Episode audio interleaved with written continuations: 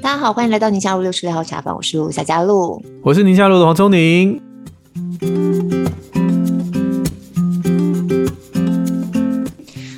我这节目进行到目前这个时间点，不晓得大家对于疫情的感受度是怎么样？应该是很两极化了，应该很两极化。好、哦，嗯，两极化。有些人可能还是很焦虑、很紧张，需要我们拍拍、摸摸头。嗯，有些人可能就是一派轻松，然后需要我们说：“哎、欸、哎，拴、欸、紧发条，口罩戴一下。” 对，我们今天比较想要讨论的是后面的这种情绪反应，因为这段时间我们在播疫情新闻啊，嗯、那除了就是这些数字上的更新啊，或者是种种症的状况啊，嗯、大家疫苗施打情形类似像这些之外，对，有一些县市首长呢，他们就提到说，他们目前比较担心的哈，就是觉得大家有点防疫疲乏了，嗯嗯嗯，就是你刚刚讲的那个后后者。对对。对，我们最近新闻的逻辑，哈，排 round down 的逻辑，大概就是先是一一整块的防疫的东西，疫情的相关，然后中间可能走一些社会，然后紧接着就会给你一个两则，嗯、真的，我最近播到都只有两则的量的俄乌消息、乌俄新闻，嗯嗯，嗯，那个战争，嗯，嗯，所以我觉得那个感受都是，其实刚开始打仗的时候，大家那个关注度也很高，然后那个画面给大家的情绪。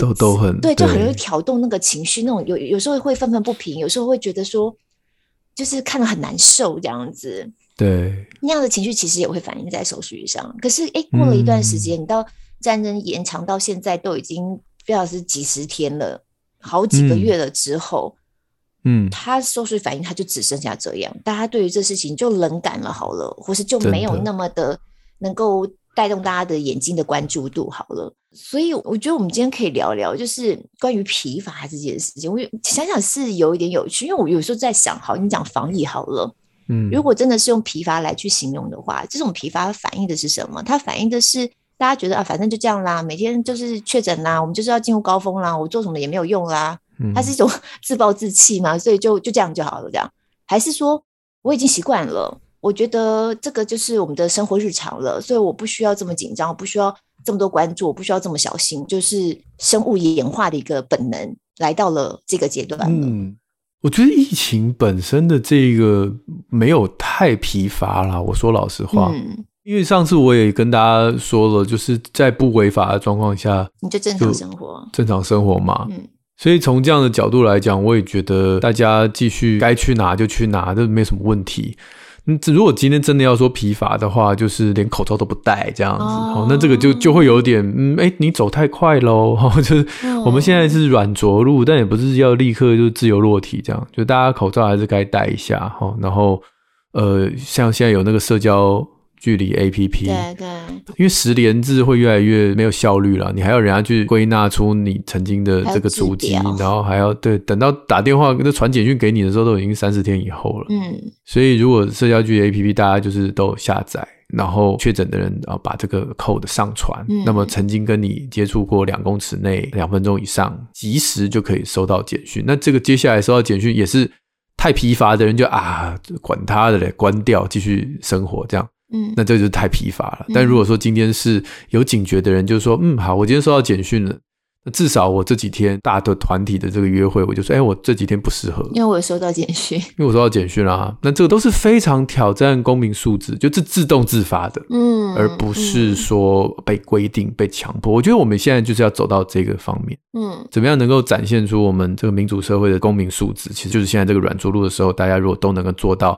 不太过头的紧张，也不过度的松懈，至少目前为止，我觉得台湾还做得还不错了。目前，目前，所以你觉得现在是大家相对比较适应了，而不是真的无感了？对，俄乌那个比较怎么办呢？俄乌这个，你总不能永远都处于这种悲伤的状态吧？尤其这个状态是你无计可施的时候，对，你一点办法都没有的时候，嗯，这种状况就会比较容易进入到一种疲乏的状态，是不是？对啊，我觉得俄乌这个就是人类的自我保护吧。哦，任何这种自我保护，就是你总不能每天沉浸在这种悲伤的情绪当中。嗯、那你该做的事情也做了，该祈福的也祈福了，该捐钱也捐钱了，剩下的就是真的就是慢慢就遗忘它了。当起来好悲伤哦。对啊，可是这个事情就是，除非你今天有新的事情可以做，那或许我们会再重新点燃起热情吧。嗯嗯嗯。人的大脑是这样啊，像我们不是之前访问过朱永强，永强哥是，他不说他小时候被人家霸凌的时候，他整个人是抽离的，对，他也没有感觉到疼痛，也没有悲伤，他好像仿佛站在高的地方看到自己被霸凌，嗯，这是大脑自我保护的一个机制，嗯，所以我想这个也没办法了。但我在生命当中碰到很多状况，会带给我们这种疲乏感，也是这种解离吗？的自我保护吗？你看、哦，我们常常职业倦怠呀、啊，有时候养小孩养到就觉得累了，妈妈、嗯、累了，心累了，不想管你了那种，没有？啊，这这这是一样的心态吗？你会吗？好了，我们今天就讲职业倦怠、教养倦怠，什么倦怠？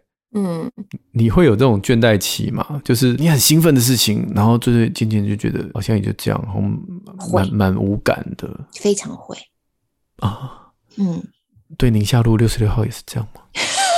哎，这就不好说啦。别抛弃我啊，我还有热情的啊。我怎么会呢？这时候就要有一个官方说法出来，人家都不会的。我觉得在职场这么久了，其实职业倦怠这件事情，常常会让我觉得想起来有一点惆怅感吧。对。嗯嗯，更何况我的职业，我的工作，有的时候相对来说，可能大家都觉得，哦，你已经是做一个工作，感起来大家都觉得很被看到了。嗯，怎么连你也会有职业倦怠吗？那种感觉。嗯嗯，对，所以要很坦白的说，哦，是的，我也有职业倦怠。有的时候好像自己都觉得很难启齿。嗯嗯，可是我觉得这个情绪应该每个人都有。然后我觉得那个自我。对话跟探索过程就蛮重要，所以你自己也经历过。对啊，我觉得每个人都有。嗯，比如比如说看门诊，就是年轻的时候啊，嗯，你就会觉得说哇，我我说能够今天门诊可以看到下午三四点，然后从早上九点 一路看看看，看到下午三四点，好有好有成就感哦。嗯。哦，当医院最后一个关灯的，好有成就感哦！嗯、我以前那个以前看夜诊嘛，不是六点开始看嘛，嗯，看到凌晨十二点多一点，哇、哦，整个整间最后一个关灯的，好有成就感，嗯，神经病对不对？后来就累了啊，后来就会怕，嗯，就是每次一点开那个电脑，然后看到已经挂了大概五十个、六十，你就会。你就会觉得有种反胃的感觉，对，就很很不开心。嗯，然后你看诊的品质就开始下降，你就开始不耐烦。然后有些病人可能再多问几句，我我当然我的个性是不会给人家轰出去了。嗯，但是我就会开始内心有很多，就是开始演了。嗯嗯，哦，那笑容都是假的。嗯，Duchenne smile。嗯，你知道有有，你知道要怎么分辨一个人是真笑还是假笑吗？嗯。看他的眼角的鱼尾纹，真假的？对对对对对，所以鱼尾纹很多的时候是真笑哦。啊，如果看起来是笑容，但是鱼尾纹没有跑出来，就是假笑。我知道，这叫皮笑肉不笑。对，皮笑肉不笑。嗯，Duchenne smile。嗯，现在我都戴口罩了，那个更惨，什么都看不到。我已经失去了起初的初衷，就是这个热情，嗯，已经被这个数字蒙蔽了，所以我就减量。哦，我就决定卡。我那时候限号五十，结果发现我还是会心情不好，我就再限四十。嗯，然后四十之后就会加到五十，所以我就还是心情不好，我就限三十五。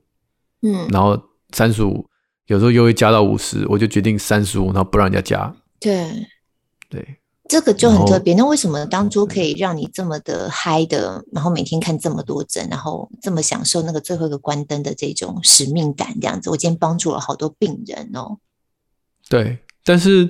它中间变化的关键，中间的变化就是第一个是你对这个医生成功的定义，当初是有点被蒙蔽了嘛？哦，当初你会觉得说，一个医生如果很有名或很成功，就是他的门诊挂到爆，嗯，对吧？嗯，这是这是一开始你可能当年轻医生的时候想说，也许有一天我可以这样，对，觉得好玩。我觉得那时候可能因为太年轻了，就觉得好玩，嗯。后来你就会发现，医生的本质，就这对我而言，我不是说每个医生都一定要像我这样，但对我而言，我觉得我是吃不消的。嗯嗯嗯，因为我喜欢的医病关系并不是用量来传统，对传统这种。可是像我的有一位前辈医师，他就很享受这种啊，就是一呼百应的啊。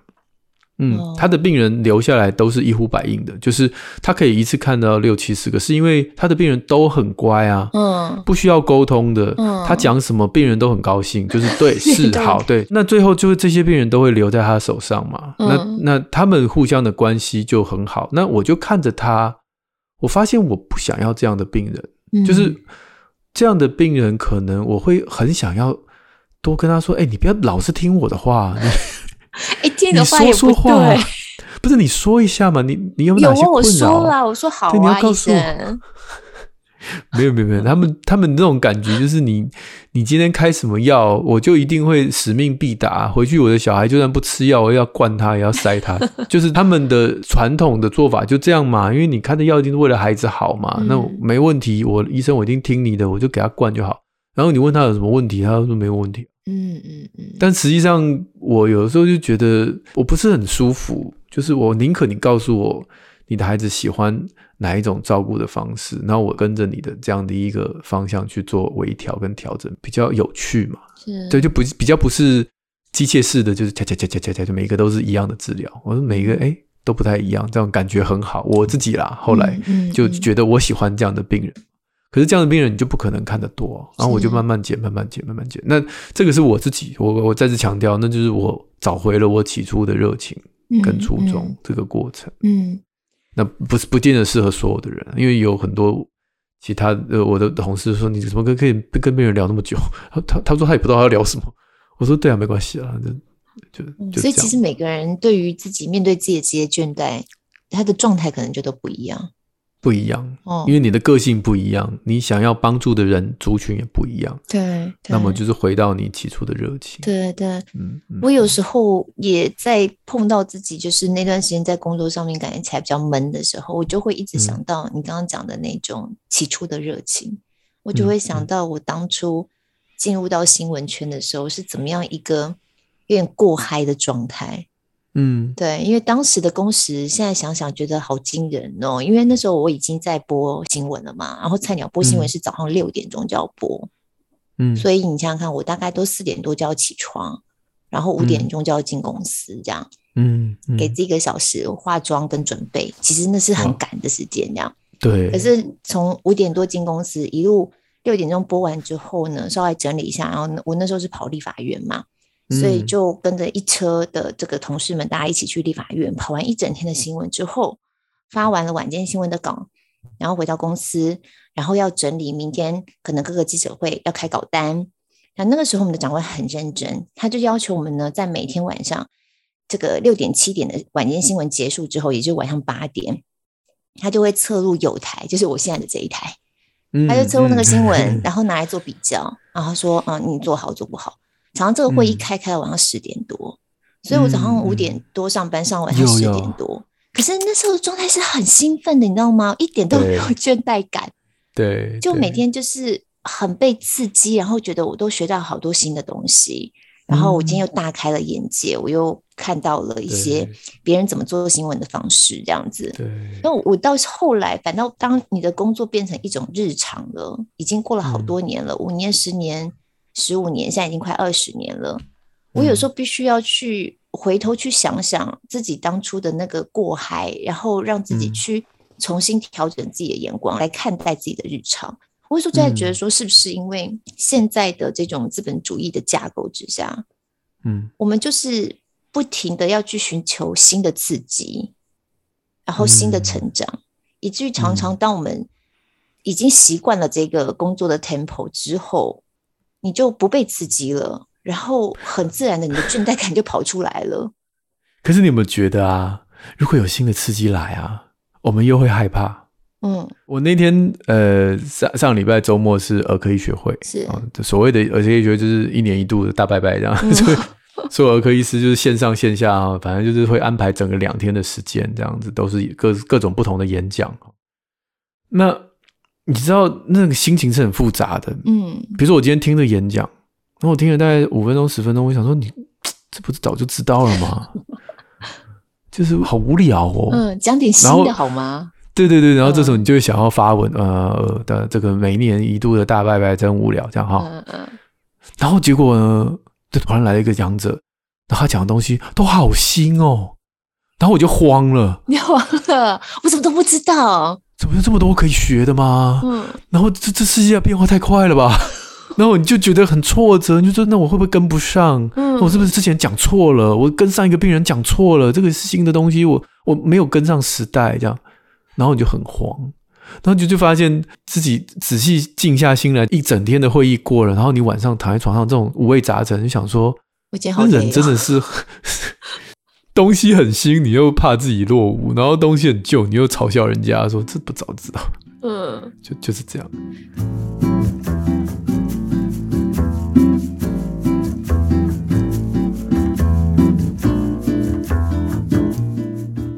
你刚刚讲这，我就倒想到啊，因为现在还是在这个疫情期间嘛，然后你从两年前告诉大家的一些卫教的一些原则啊，嗯、我们要怎么防疫啊，嗯、到现在两年过后，其实你还是一直在讲重复一样的话。对，对，你有没有会觉得我一直讲、一直讲、一直讲，然后常常就是有人来问同样的问题，或是会提出同样的质疑，也是讲久了也会不会有一种倦怠感？会会会，但是我们已经训练过了啦。嗯，这不是发生在今天了，对，这发生在对不对？过去这这我已经当了医生也十几年了，快二十年了。所以这个事情在我当医生在第三年就已经知道了。就是你每天都讲一样的事情，我我那时候在急诊啊，每一天就只有两套说辞，因为急诊要快嘛，对，急诊不能培养感情了，所以我我都讲一样的事情。嗯，回去之后呕吐了几天呢，啊？我那时候讲的好顺哦。怎么回去之后只能吃稀饭、白饭、白馒头、白吐司、白面、白马铃薯啊？然后这个 回去之后如果有那就很快啊，就像那个投资有赚有赔一样啊，就很快。嗯。然后如果家长打断你，然后问一些刚才你已经讲过的事情，你就会觉得我不是讲过了吗？就是为什么一直问呢？那是年轻医生的通病。嗯。所以我那时候我后来更老一点，我就会跟年轻医生说：说老实话，这句话我我要说，这句话是柯皮的演讲讲的。是啊。柯 P 其实以前啊，他上课的时候讲过很多很有意思的话。嗯，柯氏语录，我不就不评论他现在跟十年前、二十年前有什么不一样，但是我大概也是差不多十几二十年前听他演讲，他在讲他丰功伟业，他设立一个最后的病房，就是没有人要收的踢皮球的病人，然后到他那个病房善终了，哦，就是不要死在急诊，至少死在病房里。嗯嗯嗯。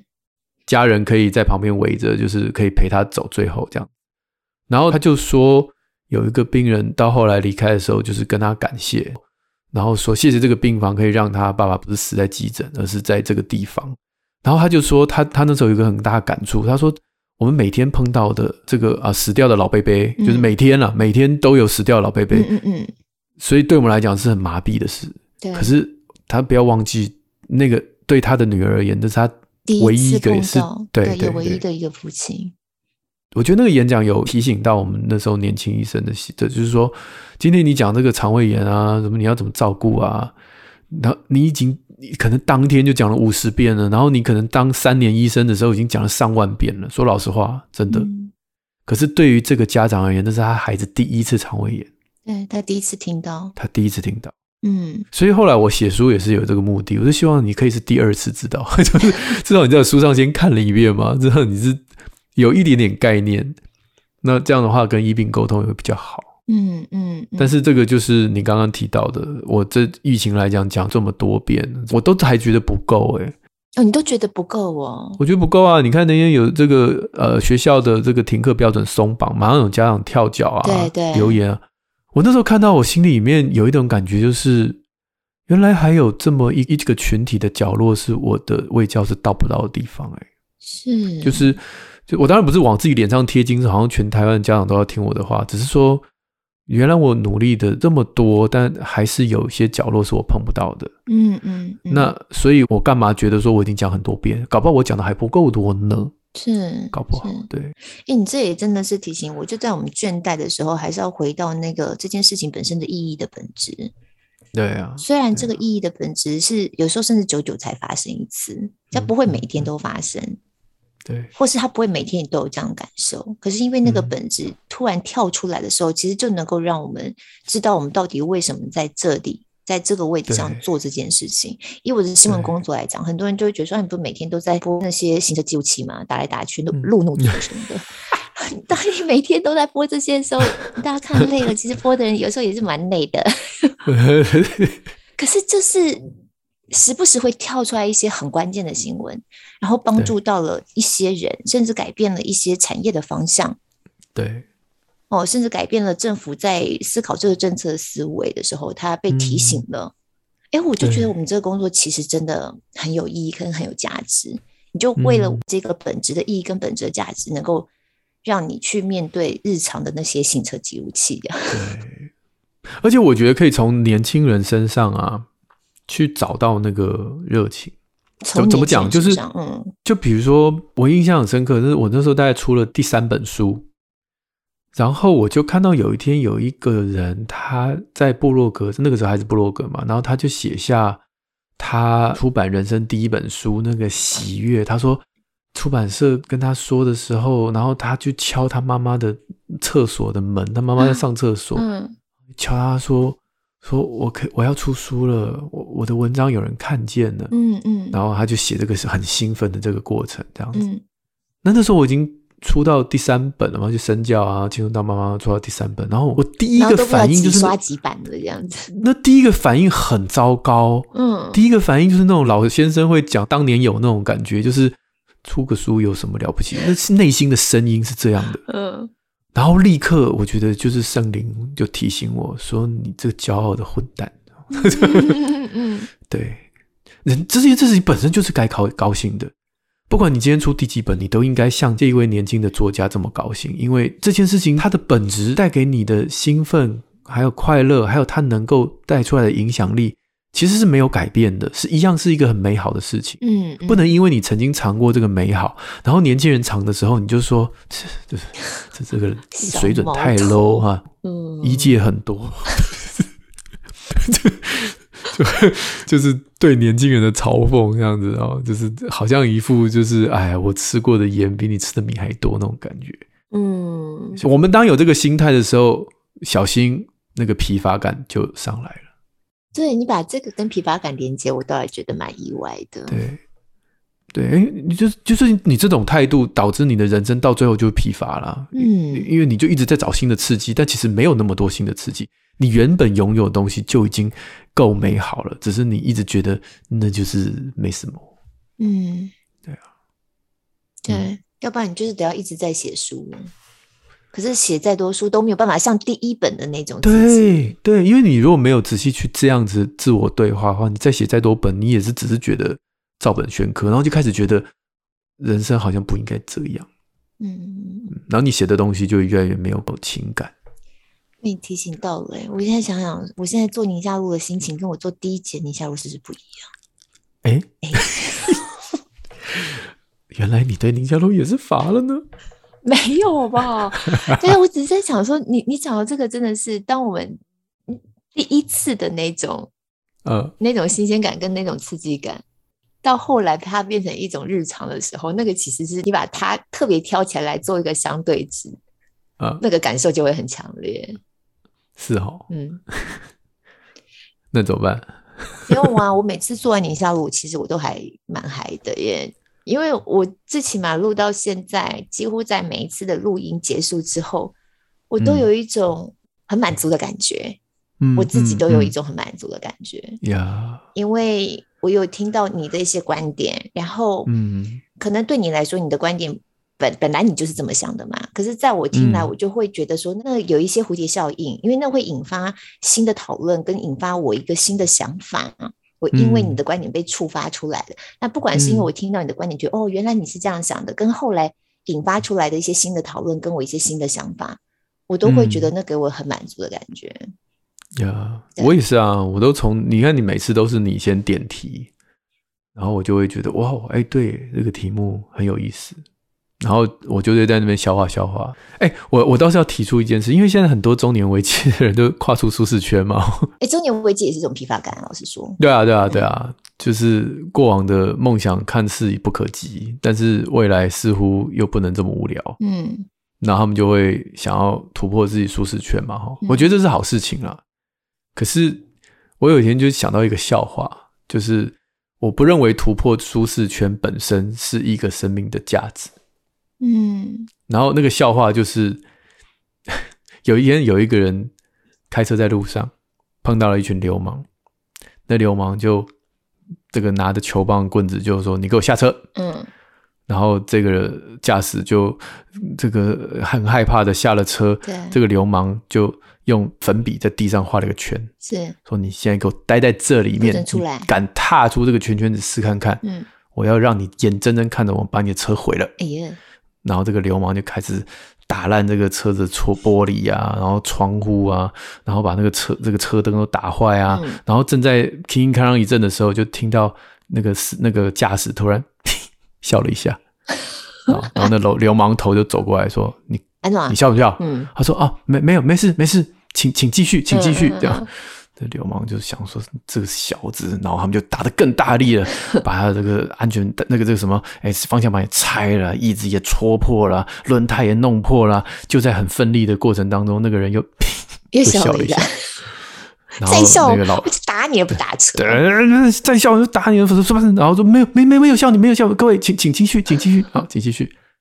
然后，于是这个流氓就更过分的开始把这个车毁坏的过程当中，这个人又呸又笑了一下。这时候流氓受不了了，三五个人上来围着他，然后把他领子抓起来，说：“你笑什么笑？你你讲出来，你笑什么笑？笑什么笑？”、然后这个驾驶说：“我我刚刚偷偷跨出这个圈圈两次，你们都没有发现。” 还蛮好笑的，可是跟罚了有什么关系啊？这就是我要讲的，就是我想到这个笑话，就想到很多人都以为跨出舒适圈就解决生命的问题了。哦，其实你生命问题是你的车被砸了嘛？对。但是因为你的小确幸决定，我只要有突破就好，于是你就跨出舒适圈，你就很高兴。这样，这个会造成一些我们身边有很多的人可能。这个中年危机之后开始，比如说我我举例来讲啊，比如说他开始去挑战什么什么极限运动啊，或者挑战诶，或者喝酒啦，或者是品酒，就是各式各样让他觉得说，哎，我以前不碰的，我现在去碰，那就表示我对我的生命有个交代。嗯，啊，可是其实他不断在那个事情上面，好像想要证明自己些什么，但他在夜阑人静的时候，或者是酒足饭饱后回到家，空的，他其实还是空的。因为他的问题其实不是他跨出那个圈圈，他的问题是他内心的价值在，就像那台车一样正在崩坏。哎、欸，我觉得你这眼神实在太赞了。对啊，对，对，尤其你刚刚提到极限运动，真的很多人在铁人的世界里头，我我觉得我有时候就会有像这样的观察，哎，尤其三铁，你知道很多都是中年人之后才开始。对，你比赛哈，我们比赛都会分年龄，你比过年就知道吗？对。就他三十五到五十岁这一群，嗯，是最大群，三十五到五十五岁吧，maybe，嗯，然后四十到四十五岁这其实是死亡组，哎，就是竞争最激烈的。对，大部分的人可能玩三铁是为了健康，但也有些人就真的是为了逃避自己的人生。然后有些人就会因为这样子投入到一个你觉得匪夷所思的地步。对啊，对啊。嗯那就是提醒自己了，因为我们自己也步入这个过程当中。对，中年危机。对，嗯，那那个价值观的崩坏其实是很痛苦的啦，就是像就像你的车被砸一样，就曾经你觉得我到了这个身份、这个地位或这个年龄，我我认为我应该可以有一个什么样安稳平顺的内心跟外在，然后结果发现好像不是这样。我觉得那种感觉要你重新打破再建立，本来就是不容易。对，尤其已经到了中年了。对对对，你要不然就会变成像你刚刚演讲的那个比喻，要不然就会觉得无聊了。你讲的我都听过了，要不然你就会觉得紧张了。你讲的我什么都不知道。对啊，那反而找不到自己的位置。对，嗯，所以就是提醒大家，跨出舒适圈是很好啦，但是重点还是赶快再把车子的事情先搞定，赶快把车修好吧。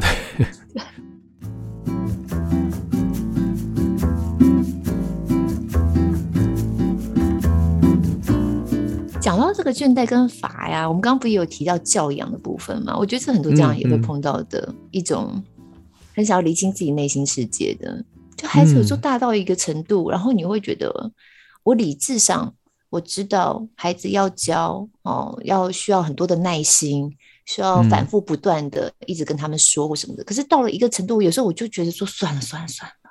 嗯，对，那其实心很累。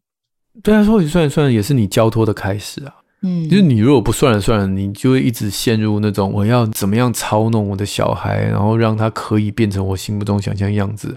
人的尽头就是上帝的起头嘛。所以当你觉得说哦，真的没办法算了算了的时候，或许正是让上帝能够进入到你的家庭，成为真正的主。看到这样子，好像累了，心累了，想要放弃了，某种程度是好的啊。对啊，就是你不那么的掌控在自己手上，你让孩子自己去长。对啊，刚好因为就是昨天我就碰到一件事情，那我自己理清自己的情绪。嗯，就是我的两个小孩，其中有一个小孩 比较活得很自在一点。嗯，那我那天就是去看我妈妈，然后我就说：“哎，那个呃，阿嬷想跟你讲话这样子，因为我妈妈前一阵子真的是太多事情了，所以病得很重这样子。嗯”那难得他想跟孙女试训嘛？哎，你的两个小孩，一个男生一个女生，你原来不想 知道是哪一个？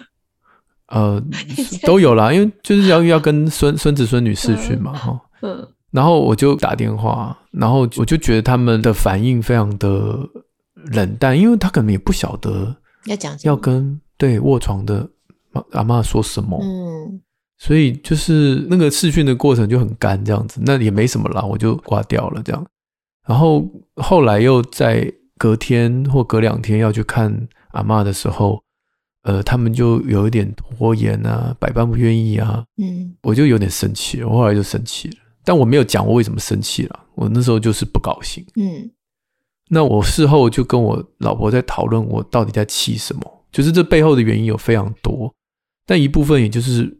我觉得我不太知道要怎么样让他们从这种天真浪漫的孩子进展到一个跟生病的老人有互动，然后可以付出自己的关心，嗯、或者就是我确定这个东西是教不来的。对。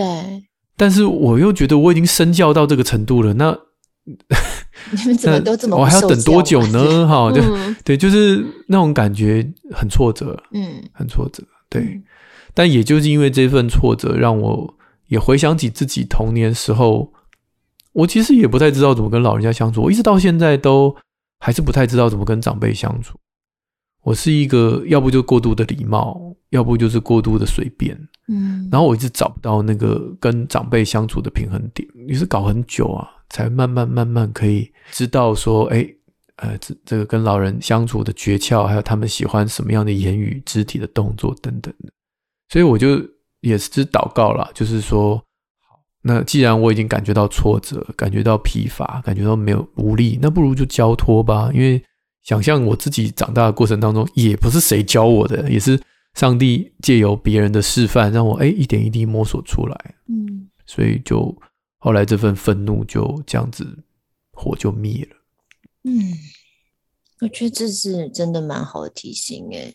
而且也让我觉得，有时候我们在教养面对孩子的那种疲乏感，哦，不管是在课业上啊，或在生活上方方面面的这种疲乏感，嗯，那思考的点跟我们刚才在讲的那种好像又又是不大一样的点。那个比较是挫折了，对，哦，那个不是说哦，我已经做好久，好一直都做一样的事情，做得好烦，不是那种比较是怎么怎么怎么一直一直努力，一直努力没有结果，这个感觉好像还是有点不一样。真的，真的。对呀，那你会在每一次自己觉得疲乏的时候，不管在任何方面，嗯、然后你就会很着急的想说：“那我要赶快重新启动吗？我不能再这样子，好像都很有气无力的下去。”你会有那种着急感吗？我会，我会。对，我是一个不喜欢自己被迫的去做一个已经觉得很不耐烦的事，所以我一定会在当中希望能够，就像我刚刚讲。回到一开始做这件事情的初衷，然后如果说它是一个过程，那我也给自己定一个时间点，就是说，如果这个疲乏是一定得经历的，那它的时间我给自己设个上限，这样，那慢慢的去做改变嘛。嗯。嗯嗯，我有时候会觉得，我好像承认我自己在某种状态是疲乏的，没有动力了，嗯、这件事情，不知道为什么有时候我觉得有罪恶感，好像就是我不能累，不能停下来，不能有气无力，这是不对的，这样的那种感觉会有罪恶感。真的哦，嗯，不会。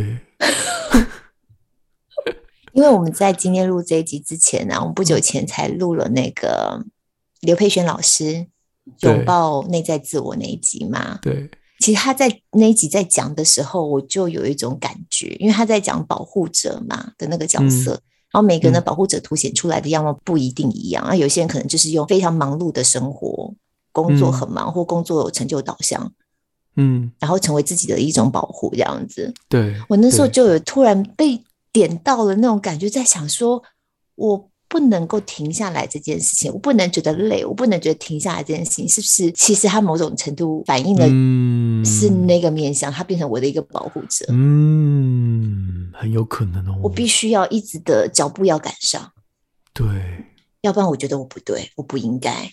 对，我时时刻刻的工作的日程都要排得满满的。嗯，不能停下来，不能累。嗯，有道理。那我收回我刚刚讲的话。嗯，我觉得那我跟你也有某种程度一样，就是当我停下来的时候，我会有某种程度的罪恶感。我的停下来是指，比如说我在追这些新的医学的知识。哦，过去这两年那些跟疫情相关、跟病毒相关的研究。一直出来，一直出来，我永远都活在一种很慌张的状态。好像你之前有提醒过我嘛？嗯，好像我如果一停下来，我就落伍了。对，那我讲出来的话就没根没据，我就会很害怕。对，的确有也曾经经历过这种，但是我可能不是因为要去掩盖我生命中什么样的不舒适感，而是好像我把自己架在一个不可以犯错的一个台子上吧。我想我是我是这个问题。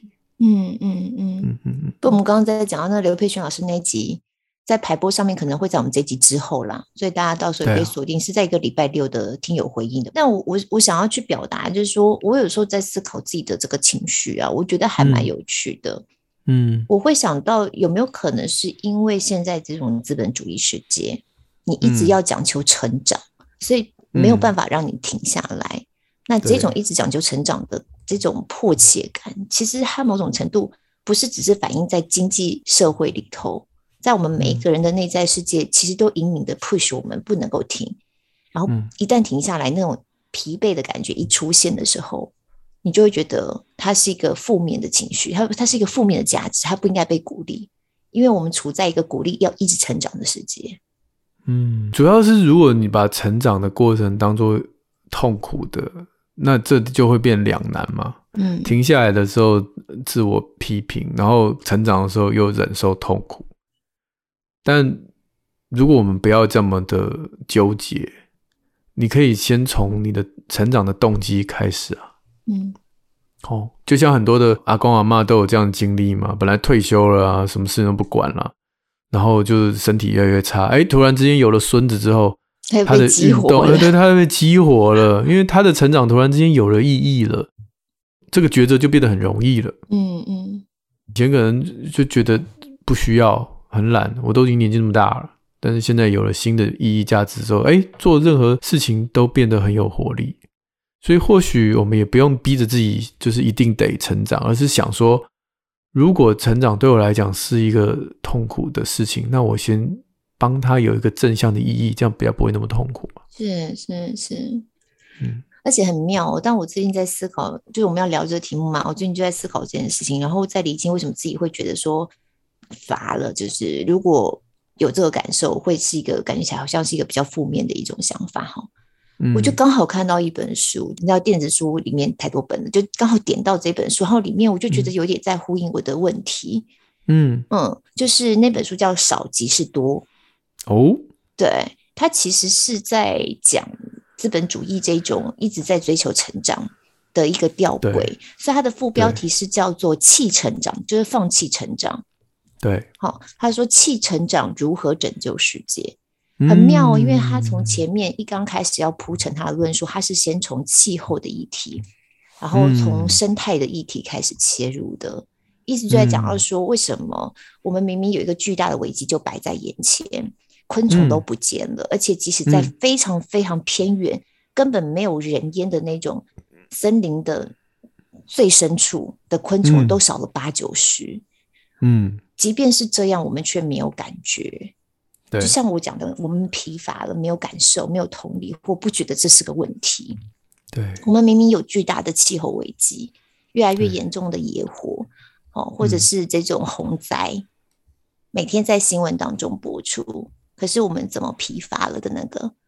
那他后来去导向，就是其实是资本主义的这个世界，这么几百年来短短的时间，可是完全去改变了我们人集体的一些理念或集体的一些 mindset。我们不断的再去追求成长的这个过程，所带给这个生态的一个压力，跟包含我觉得带给我们自己的压力都是如此。嗯，他在讲到说，我觉得很有意思，我们都是希望能够追求成长。嗯，那也不是说成长是一件不好的事情。可是自然界的成长，自然界它也会一直在成长，但自然界的成长不是毫无限制的，它到了一个临界点，它就会停了。嗯，对，就像我们的细胞一样，我们从 baby 开始长长长长长，长到一定的程度，成人它就停了。如果说你还在一直长、一直长的那个状况，通常叫做癌细胞。对，它就没有办法限制，没有止境的一直在长。那其实就是毒性，就是比较会伤害整个系统的。他就从这个角度再去看我们现在在这个经济体制之下，资本主义一直在追求成长所带来的一些谬误，然后怎么去破坏我们的生态，然后再回头去讲，那在这样子的想法之下，什么叫做少即是多？当我们弃成长的时候，其实反而能够拯救世界。我觉得更进一步是拯救我们自己的内在。对对。这就是被那句话害了，学如逆水行舟，不进则退。退。哎、欸，你接到这句话，我觉得太棒了。对呀、啊，何必呢？你下个锚定在湖中央不好吗？嗯，这个倦怠的话题其实好多，你去博客来搜寻，发现好多书都在讲这件事。哎，我们其实这一次也是做了这个，才发现，像有一本叫《也许你真的是累了》，对，这本书我有看到。但走出过度努力的职业倦怠症。嗯。还有这个集体倦怠，没有热情，没有梦想，没有未来，这就是千禧世代的残酷世界。对，我觉得这是我刚才在讲的，因为在资本主义这么几百年的这种完全改变大家的眼光，你就是一直成长，成长还要再成长。啊、你今年达标了，你的业绩下年还要在这个基础上再往上再涨。对，哎，你们那个职业也会这样吗？我们医院是不太会啦，可是我常常听到身边的朋友那个 KPI 一直往上涨，我想说，我如果是你的员工，我就今年不要做太好，这样我明年就有成长的机会啊！你这不是把自己毒死了吗？对啊，对啊。我们的 KPI 里头有一个指标，就是你今年学会了一些什么新的东西，这还可以啦，因为有些那个业绩增长，业绩就是真的数字的这一种，是不是？对啊，哦、之前不知道谁。就跟我说，他的小孩后来变很聪明，他就是为了要拿他那个什么最佳进步奖，然后他就每次都考很烂，然后考很好，考很烂，考很好，考很烂，考很好，这样。所以他隔一次就可以拿，他每隔一次就可以拿，好孩子。后来就很快就被看破手脚，就是哎、欸，你为什么故意考那么烂呢？是为了下一次。感觉回到他学习的本质，或是。公司很好，感觉你应该回到你公司的本质。你想创造的是什么？对这个社会上面的价值是什么？不是那个账面上数字的成。我觉得这个有点太太病态。不过这不是我们能改变的事情。所以我刚好看到这本书少即是多，今天我就推这一本。我觉得他就给我很多提醒，然后包含我们日常生活，我们怎么样越来越多的消费，其实没有必要的。就我我发现这个其实很有意思，它不只是关乎我们外在的环境。我们怎么使用这些物资，嗯，也关乎我们怎么去耗损我们心里头的力量。对对，各行各业可能都面临不不一样的倦怠的原因了。我们今天只分享我们个人经验，以及分享两本书哈。那讲到倦怠，我刚刚也是在边边讲的时候边查。我之前有做过一个麻瓜课，然后就是因为你一开始破题是讲疫情嘛，嗯，然后那时候我就讲说，过度的这种恐吓式的诉求啊。其实是会带出三种人哦。嗯，第一种就是你一直恐吓我，一直恐吓我，一直恐吓我，最后我就成变成命运思维，嗯，就是 fatalism，嗯，那那种感觉就是别再恐吓我了，反正这一切都是命，我会得就是会得，不会就是不会，我会死就是会死，不会就是不会，哈、哦，嗯，不要再管我啊，不要再叫我打疫苗啊，什么都不要做啊，反正我就是我就是一种罚了的感觉啊。对对对，这、就是超级罚了，对，对，所以恐吓不能过头，就是会、嗯、会发生这种事。那第二种更惨，第二种叫绝望思维哈，叫做 hopelessness，那就更对，他就是 更乏，他连努力都不做了，他就是反正我要不是病死，要不然就饿死，嗯、那就世界末日要到，我干脆在家等死这样子。